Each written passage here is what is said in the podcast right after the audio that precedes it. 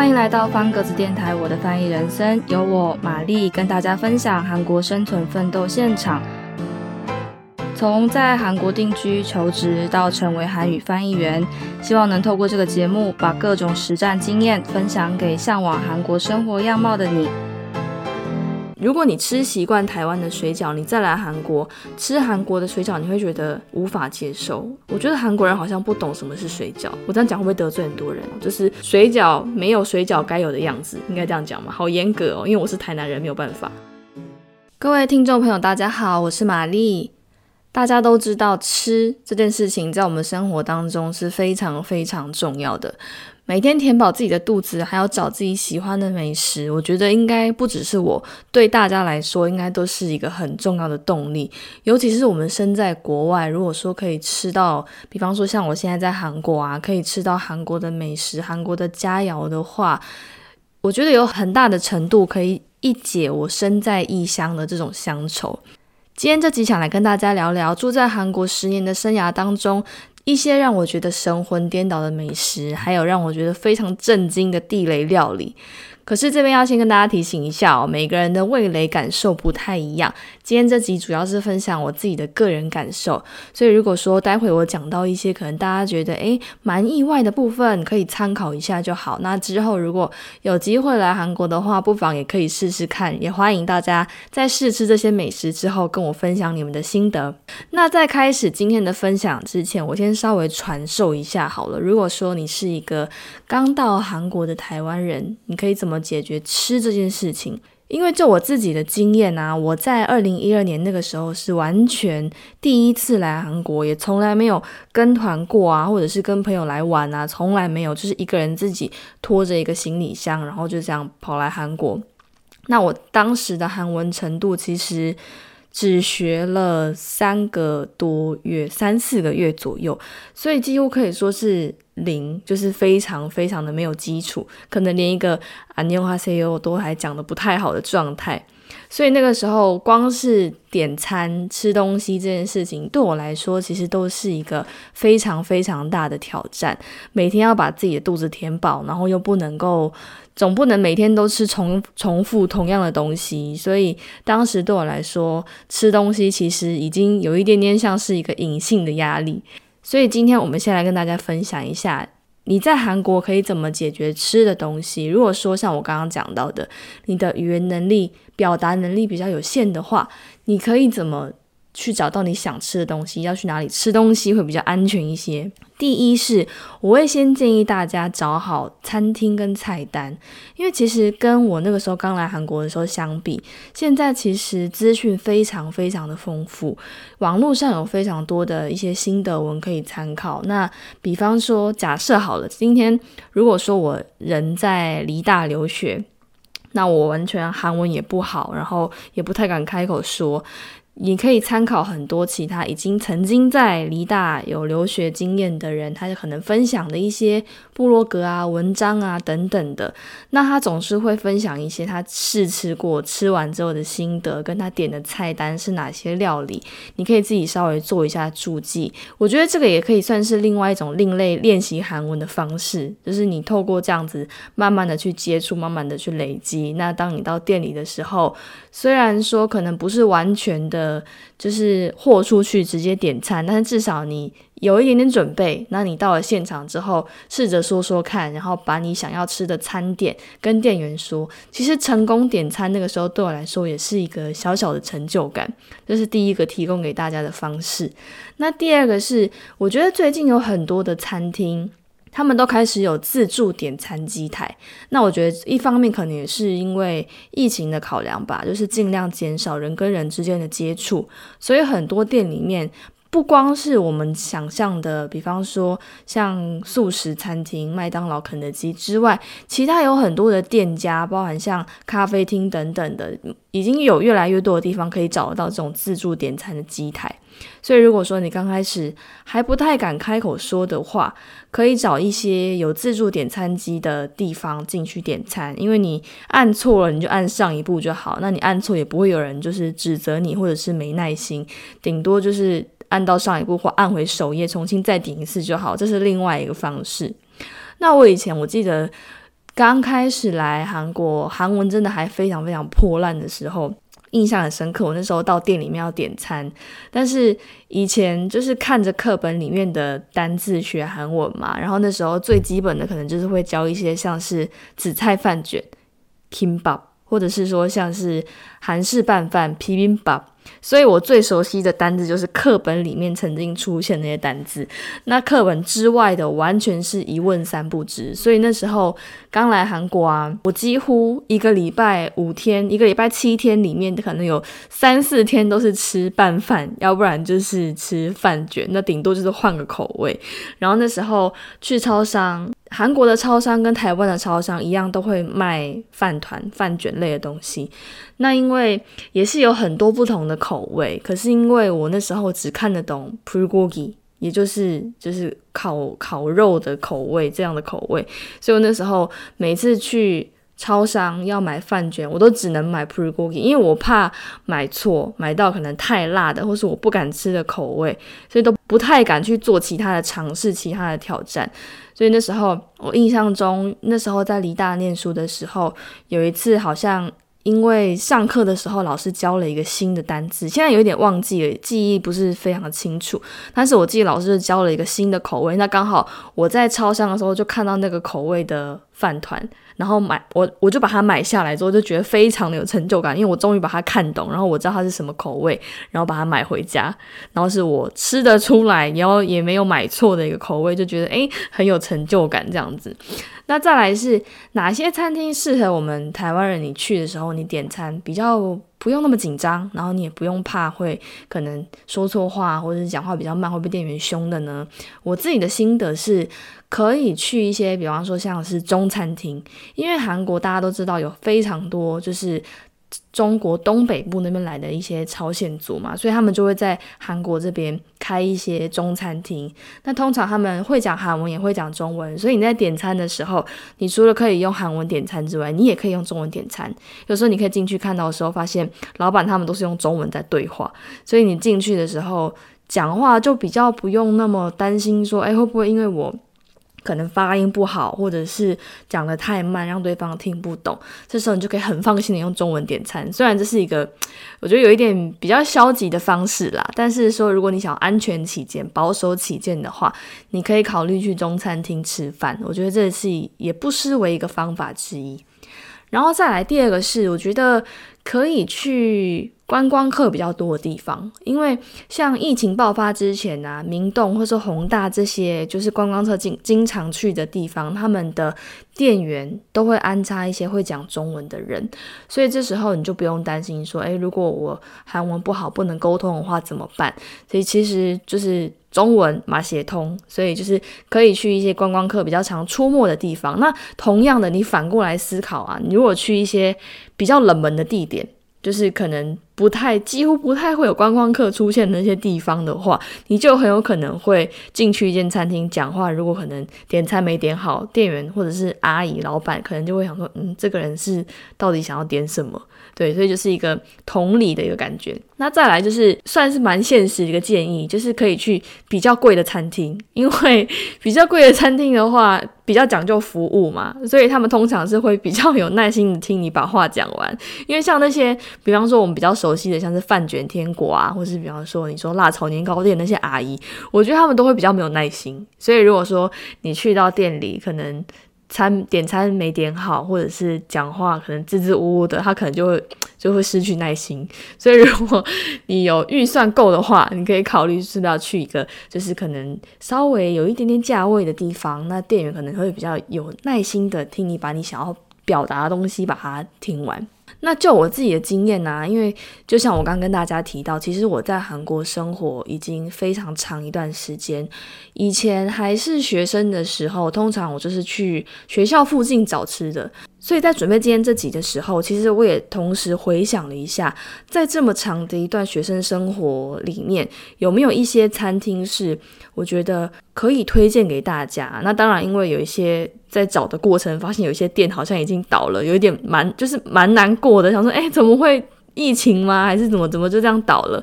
那还是有整理出一些，我觉得如果大家之后有机会来韩国，或是你现在已经在韩国了，你可以去吃吃看我的个人的推荐清单。我们就把时间轴往前拉好了。我最一开始在韩国交换的时候，我是在加图利大学，就是大家可能比较熟悉是天主教大学，它是位于。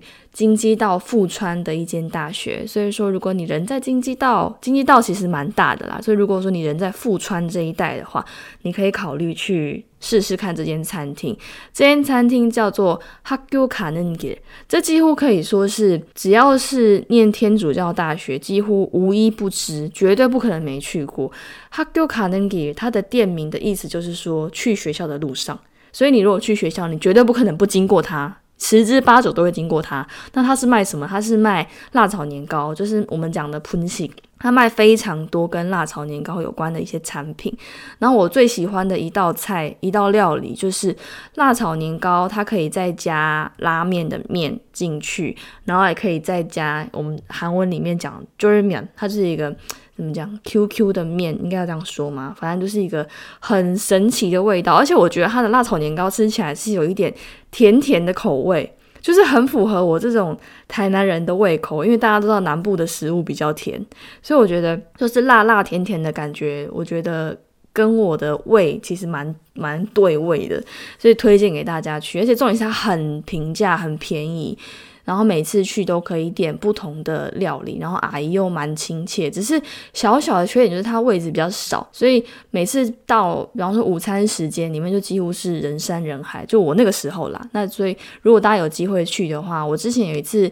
报名韩文检定考试的时候是报名在那边，然后刚好我就绕过去，特地看了一下，确定他还在，所以有经过的话，大家可以去吃吃看。好，然后再把时间轴稍往后推哦，这时候我已经开始准备要考研究所考试。那因为我在准备考试的时候，我有补习嘛，那我的补习班是在首尔的江南，然后那个时候也是午餐时间，因为只有一小时，所以就会考虑在补习班附近找吃的。那我觉得。我最喜欢的一间餐厅，因为其实江南物价偏贵，你通常吃一餐便宜顶多就是八千多台韩币，八千吓我一跳，我讲错了，八千多韩币不是台币哦。那你如果说想要吃好一点，可能就跳到直接跳到一万二、一万三、一万五都有可能。然后我今天想要跟大家推荐的是江南站附近的一间叫做康南普尔贝。康南普贝的一间店，它是卖什么呢？它是有点像一个定时的感觉，但是因为它的主菜啊，它就是一盘。肉，然后他会附一些生菜让你包，跟我们想象的生菜包饭有一点点不一样。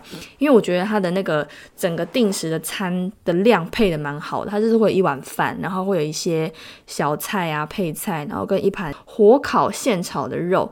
然后我觉得这个整个搭配真的是非常的协调，非常的完美。重点是我记得它最便宜的 menu 好像只要八千还八千五的样子。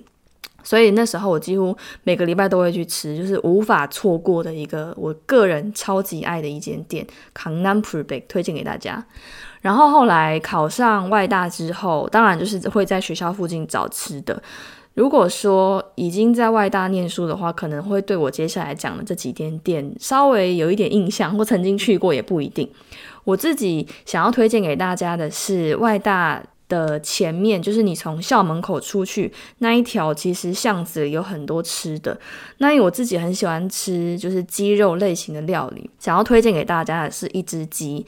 通常讲到一只鸡，大家可能第一时间想到就是陈玉华奶奶一只鸡，但是我要分享的不是那个，我要分享的是在外大学校前面的巷子里面有一间叫做黑松塔卡玛里黑松，它的店名就是黑松塔卡玛里。然后因为它之前有重新装。装潢，所以它的店面就是非常的干净，跟大家想象的那种老店的氛围不太一样。它真的真的很好吃，所以有机会的话可以去试试看。它好吃到什么程度呢？好吃到之后如果我爸妈有机会来韩国，我家人朋友有机会来韩国的话，我会特地想要开车带他们去吃的那个程度的好吃。然后再来就是把距离稍微拉远一点。因为外大跟庆熙大学其实很近，那中间的就是通往庆熙大的路上也有很多吃的。接近庆熙大那边有一间辣炒鸡汤，叫做 Yogiga Chukene。Yogiga Chokene 的一家店，那一家店也是非常非常有名。我记得他好像也有上过电视的样子，那就是也是一家有一点历史的店。然后我觉得也很好吃。我觉得好像我好像不太会去形容一个食物好吃到什么程度，真的是真的很好吃。就是我如果经过附近，因为我现在已经搬离那里了嘛，如果我就是有机会经过，我会想要特地进去吃的好吃。因为你知道一天只有三餐，那就会想要希望每每一餐都吃到最好吃的东西，所以我是愿意把我的一餐分给他的那个好吃。然后再来是之前在念书的时候啊，因为我其实是住在清凉里那附近，那清凉里那边有一个传统市场，传统市场里面有一间老店，有一间算是应该要怎么形容那个餐点？它叫它就是 k o p c h a n k o p c h a n 成果。就是有点像牛肠、牛小肠的汤，因为这个食物我觉得在台湾是比较少见的，所以可能还是要大家实际来就是体会看看、吃吃看，你才会知道我在表达是什么，或是你也可以稍微 Google 一下，这间店叫做恩哈库肠。恩哈库场，它真的非常的有名。就是我们是那时候住在附近，所以我都是用走路的方式走过去。那每次走去都是要排队。那时候因为还没有疫情嘛，那每次走去至少最少都要排队半小时以上才能够。就是进去吃，那后来因为我想说每次都要排这么久，就觉得很不耐烦，所以我就会外带回家，自己把它就是弄热来吃这样子。所以呢，现在因为不住那里，就觉得蛮可惜的。然后他，嗯，他口强这间店也是，如果我经过，我会愿意把我的一餐分给他的好吃，这真的很好吃。那脱离学生时期之后啊，其实。主要收集的就是像平常在滑脸书的时候，或是比方说他滑 IG 的时候，就会有一些别人推荐的美食。那如果我觉得说，诶，这间之后想要吃吃看，我就会去把它标注在地图里面。所以我自己的那个 Naver 地图里，就是它有一个，我有一个自己的一个清单。那我就是用不同的分类，比方说中餐啊，然后西餐啊，韩式啊，日式啊，那。去到那一区那附近了，就会把那个地图开起来，看有没有什么东西是我还没吃、想吃还没吃的，然后就可以去吃吃看这样。而且因为现在学会在韩国开车上路了嘛，所以其实范围就变得比较广。有一些以前可能因为没有大众交通工具不方便去的地方，现在因为有车了，所以就。比较自由，就可以去多多开发一些新的店。所以，如果之后有机会发现不错的地方的话，也会继续分享在方格子上面。也欢迎大家多多关注之后的新文章。那再来跟大家分享一些跟点餐有关的、跟吃东西有关的一些糗事。好了，我现在目前想到，我觉得最好笑的一件事情就是，大家应该都知道韩国的嫩豆腐锅很有名吧？因为其实。这个东西已经好吃到台湾也有一些店家是在卖嫩豆腐锅的。那我记得那个时候我去到店里，然后我点了海鲜嫩豆腐锅，那它都会有一个除了锅本人之外，它还会再多来一个石锅，里面是装饭的。我记得那个时候我是在离大的时候。然后我自己一个人去新村附近的一家嫩豆腐锅店，然后我就点完餐之后就坐在那边，就看了其他的客人，我就看到他们拿了一个水壶，然后把里面的水往那个盛饭的那个石锅里面倒。那我当下心里想说，嗯，这个是要吃稀饭的意思吗？为什么要在饭里面倒水？我想说，好吧，就入境随俗吧。既然大家都倒水，我如果不倒，好像。刻意要唱反调的感觉，所以之后餐点送上来之后，我就不假所思，我就把那个饭锅的那个盖子拿起来之后，把店员给我的水壶就往里面倒倒水，然后这个时候突然就另外一头就有一个店员突然很慌张的冲过来说：“安对哦，安对哦。”然后我说：“怎么了？我是做错什么事吗？”但是他好像。冲过来的那个过程中，我就可以看到他表情的变化，就是已经来不及了，就是 too late 的那个表情。然后后来到很久之后，才跟我韩国朋友说这件事情，然后才恍然大悟，当时为什么这个店员他会这么惊恐，是因为我倒水的顺序错了。就是大家知道韩国人很喜欢吃锅巴饭，对不对？那那个他们之所以往里面倒水，是为了要做锅巴汤。倒水之前，你要先把里面的饭挖出来。去配着跟你的跟你的嫩豆腐锅配着吃，那豆腐锅吃完之后再去吃你的锅巴汤。可是我在没有盛饭的情况下，我就直接往那个饭里面把水倒下去，所以我的整个饭就膨胀成大概四五人份，然后整个吃不完。所以这件事情我大概到我觉得应该有五六年后我才恍然大悟，当时这整个前因后果到底是怎么一回事。所以。在这边提醒大家，虽然应该不会有人跟我犯下这么类似的愚蠢的错误，就是记得，当你要吃嫩豆腐锅，如果他给你一壶水的时候，请你千万记得把你的饭盛起来之后再往里面倒水，不要像我一样把饭变成四五人份，这样就非常的瞎。好，那再来就正式要进入主题啦。我分享一些，我觉得我来到韩国之后，我真的是觉得，诶，这个东西太好吃了，没有它不行。但是开头第一个可能就会让人家觉得有点跌破眼镜，因为第一个是麻辣烫，就是我觉得很好笑，就是因为我们在韩国，我在韩国念书的时候，算是算是中文系吧，就是韩中系，韩中翻译韩中系，所以大家就觉得中文系每次去吃饭的时候，大家就很不自主的，就是会想要订中餐厅，很莫名其妙，我知道，但是没有办法，然后接触了。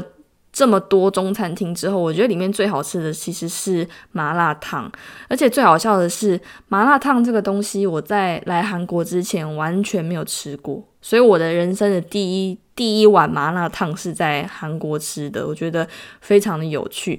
那韩国这边基本上十家麻辣烫里面，大概有九家都是中国人、朝鲜人、朝鲜族他们开的。通常是进到店里，就是会有一个很大的算是冰柜吧，然后里面就会放各种不同的蔬菜，那你就可以自助的去夹你想要的蔬菜，夹你想要的配料。那夹完之后，你就是就可以跟店员说你要多辣，然后你要小辣、中辣、大辣，然后就会煮成一碗就是麻辣烫。那你也可以煮成麻辣香锅。所以我觉得很好笑的是，我最喜欢的。就是在韩国最喜欢的中餐厅，竟然中餐点竟然是麻辣烫，而且我是来韩国才第一次吃到。然后跟这个有点类似的，还有另外就是羊肉串，就韩国人也蛮喜欢吃羊肉串配啤酒。那我也是来韩国才第一次吃到羊肉串，在台湾好像比较少有机会可以去吃到羊肉串这种东西。这这两个东西是我觉得。我很喜欢的食物，但它其实不算是韩国美食啦，但是我自己来韩国之后才接触到的。然后再来是像我先生，他很喜欢吃冷面，可是我就没有办法接受面是冷的这件事情。这个跟我以前在台湾的时候也是一样，就是以前在台湾的时候，我也不喜欢吃凉面，因为对我来说，我觉得面它就必须要是热的。那而且在韩国，它的冷面啊，它是它真的是认真的在冷，就是它会在你的面里面放一个很大的冰块，然后你的整碗面它就是非常非常的冰。我觉得它应该要叫冰面而不是冷面，它就真的很冰。然后他们在吃冷面的时候，通常会配上一盘，我就算是烤肉吧，也是炭烤炭烤的肉，就是会有一个固定的搭配这样子。但是 anyway，我还是无法接受面是冷的。然后再来像是。没办法接受的，还有像血肠汤，我也没办法接受。血肠大家知道，就是孙得，大家在吃那个辣炒年糕的时候，很常会一起出现的，跟内脏一起出现的一个组合，就是血肠。单吃血肠我可以，可是我没有办法接受血肠泡在汤里面变得湿湿的，这个就跟我无法接受炸猪排泡在汤里面。然后变得烂烂的，应该是一样的道理，就是我只能接受它是干的。然后再来有一些食物是我在开始学韩文的时候不认识，但是来韩国生活之后才恍然大悟，有这么好吃的美食的东西，跟也可以跟大家分享。第一个是我刚刚讲的 Kopchang，Kopchang 除了我刚刚讲的 N 哈 k o p c h a n 就是那个清凉里那间之外，它那那间算是比较汤类的。那如果大家有机会去吃到像牙切苦肠的话，它其实是干的、干炒的，它真的真的很好吃。所以如果有机会，大家可以叫外送试试看，苦肠真的真的很好吃。或是순대苦肠，就是血肠跟肠炒在一起的一个组合，它也很好吃。然后另外一个我自己来韩国之后才爱上的食物是解酒汤，叫做黑酱骨。解酒汤它是一个很麻烦，可是很好吃的食物。为什么说很麻烦？就是因为它一碗里面它有非常多巨大的骨头，那它的肉是隐藏在骨头，就是骨头之间，所以你要去啃那个骨头很辛苦。但是因为它的汤跟它的肉又很好吃，所以就是一个每次吃完都会觉得嘴巴跟手很酸的一道食物。但是我真的非常推荐大家，即便你不需要解酒，不需要解酒，即便你没有喝醉，你也可以吃的一道食物。那既然刚刚讲完了。我觉得算是比较正面，我自己喜欢推荐的食物之外，接下来要分享的就是我觉得算是地雷料理吧。就觉得天呐，这个要怎么吃？然后也整也顺便整理出一些，就是可能一般大家有印象的一些韩国的地雷料理。那我对这些料理又有什么样的看法？第一个我找到的是韩国的冰美式太淡，就是有一些人认为韩国的美式咖啡太淡，而且太贵了。我觉得贵这件事情我可以认同，因为在韩国物价其实真的蛮贵的嘛。大家如果有来的话，应该知道。我觉得尤其是吃东西这件事情真的不便宜。有的时候你吃一顿饭可能就六七千块，那一杯咖啡稍微大杯一点，它可能是这也就是六七千块。所以一顿饭跟一杯咖啡的钱，它可以说是蛮接近的。那至于美式咖啡太淡，我觉得这个应该要。看店家哎，因为我我觉得我反而是我觉得是相反，因为我我反而回到台湾之后，我觉得我喝到了台湾的美式咖啡，我觉得还蛮淡的。在韩国喝的，我觉得除非你是去那种特大杯，就是真的是卖那种一公升超级大杯那种，有没有？就是有有点像我们在在台湾喝那种红茶冰超级大一杯的那种之外，我觉得通常一般的咖啡厅的咖啡不会特别淡，就我自己的感受。那再来就是有一些人可能会避之唯恐不及的，像是生牛肉跟生章鱼这两个我都吃过。毕竟来韩国这么久一段时间，有时候是被韩国朋友强迫的吃，有时候是我自己想要挑战看看。所以生牛肉跟生章鱼两个我都吃过，但是我自己的感受是我不排斥，就是我不讨厌，但是我不知道为什么要吃，因为它是生的，然后它没有经过任何的调味跟料理。像生牛肉的话，通常你是配就是梨子水果那个梨子一起吃。那生章鱼的话，通常是沾酱油一起吃嘛。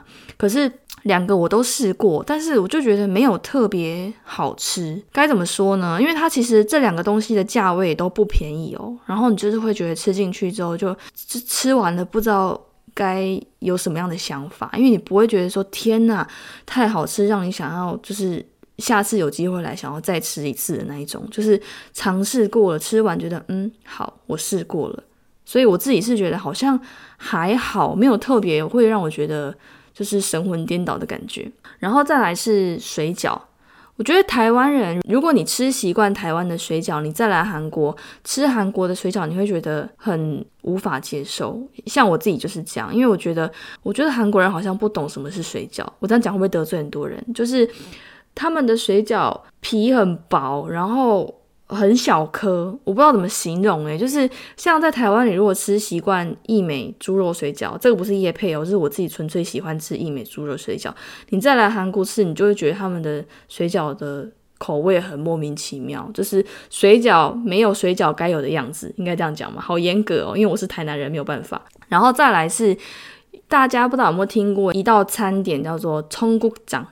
就是青渠酱汤，这个是我自己去吃过之后，第一次在韩国我没有把它吃完的一道菜，因为我真的吃不下去，它真的太臭了。这个葱骨酱这道料理跟我们比较熟悉的像是大酱汤有一点类似，但它就是臭版的大酱汤。它就是你吃完走出店里，你走在路上，每一个人经过你的人都会知道你刚刚吃了葱骨酱的臭。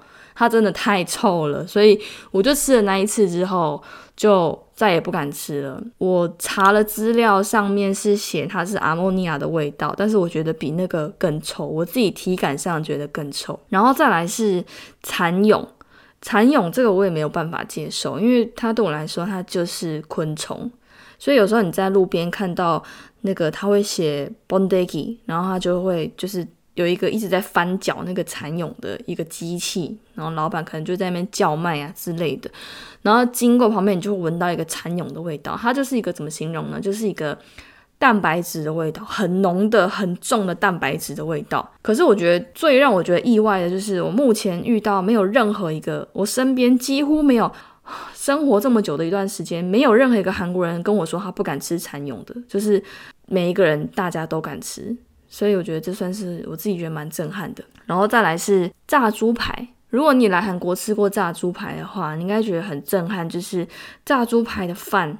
很小一坨，大概就半个拳头那么大吧。因为如果说你在台湾吃炸猪排，你会发现猪排是猪排，饭是饭，就是我还是要吃饭啊。因为猪排它只是一个配菜，但是你在韩国，如果你点炸猪排，猪排超级大一份，但是你饭只有一小坨，就是它不成比例。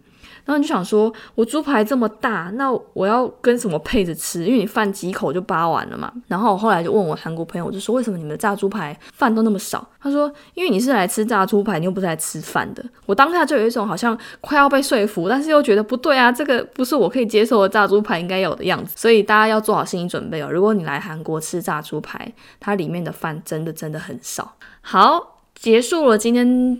以上的分享啊，接下来当然不能错过一些实用的韩语点餐小教室啊。这些如果之后大家有机会来韩国旅游也好，或是你说你来念书也好，是一个蛮实用的单元哦。如果你有兴趣的话，可以稍微把它记一下，这样之后大家来点餐的时候就可以派上用场。第一个是，如果你要跟店员说，请给我菜单，请给我菜单，你可以怎么说呢？你可以说，menu 판좀주세요。 menu pan 좀 주세요。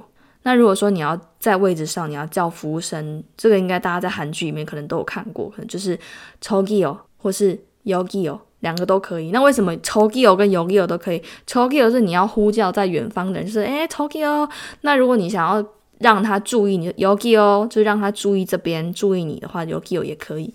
那我想要点菜，我这边要点菜，你可以说주문할게哦。所以你前面那一句可以跟这句合在一起，就是 Tokyo 주문할게 요， 两个都可以合在一起用。那再来是你看着那个菜单，然后说我要一个，我要一份这个，请给我这个。你可以说이거주세哦， 一个吃세요那如果你看不懂，不太确定它是什么料理的话，你可以问这个是什么？这一道菜是什么？你就可以指着它问이게뭐예 요？ 이게뭐예 요？ 那再来是可以跟店员要水，但通常韩国的餐厅的水都是自助的啦。但是如果说你想要问问看有没有水，你可以说물을주세 요， 물을주세 요。 然后再来是，如果说你是素食者，但是在韩国要注意的是，真的很少很少素食餐厅，韩国人真的几乎是遇不到吃素的人。但是如果说你想要问问看有没有素食菜单的话，你可以问 “Pigon menu in 나요”。Pigon menu in 나요。那吃完，如果说一群人一起出去啊，然后你要负责买单，你说：“诶，我来买单，这这这一套我来请。”你可以说제가살게 요， 제가살게 요。 就这样，好。 今天讲这集讲到我真的是肚子都饿了，我准备要来去煮饭，我要吃东西了。所以如果大家还有想知道在韩国有什么其他好吃的，或是想要推荐给我，都可以留言给我，我会在节目中回答，也会分享给更多需要这些资讯的人。如果你喜欢我的节目，请不吝小额赞助我的翻译人生，只要一杯饮料的钱，就有更多的创作动力。谢谢大家。再来有一件事情想要跟大家分享，就是我在上个月推出了我自己的翻译课程，大家有兴趣的话，可以到优塔搜寻“成为韩语翻译员”的翻译课。在这门课程里面，我除了会从最基本的技巧教大家之外，也会带大家练习。市面上比较不容易接触到的逐步口译跟同步口译的练习内容，所以如果有兴趣的话，都可以上网找找《成为韩语翻译员：你不可不知的韩语学习法》这门课程。好，今天我们的分享就到这里，我们下次见喽。本集节目是由方格子我的翻译人生共同制作。如果你喜欢我的节目，欢迎追踪、订阅、分享给你的亲友。想知道更多关于翻译工作与韩国生活？欢迎上方格子网站，搜寻我正在连载的专题《我的翻译人生》。这里的人生是韩国补品的人生，描写在韩国生活的在地观察记录。欢迎大家多多关注。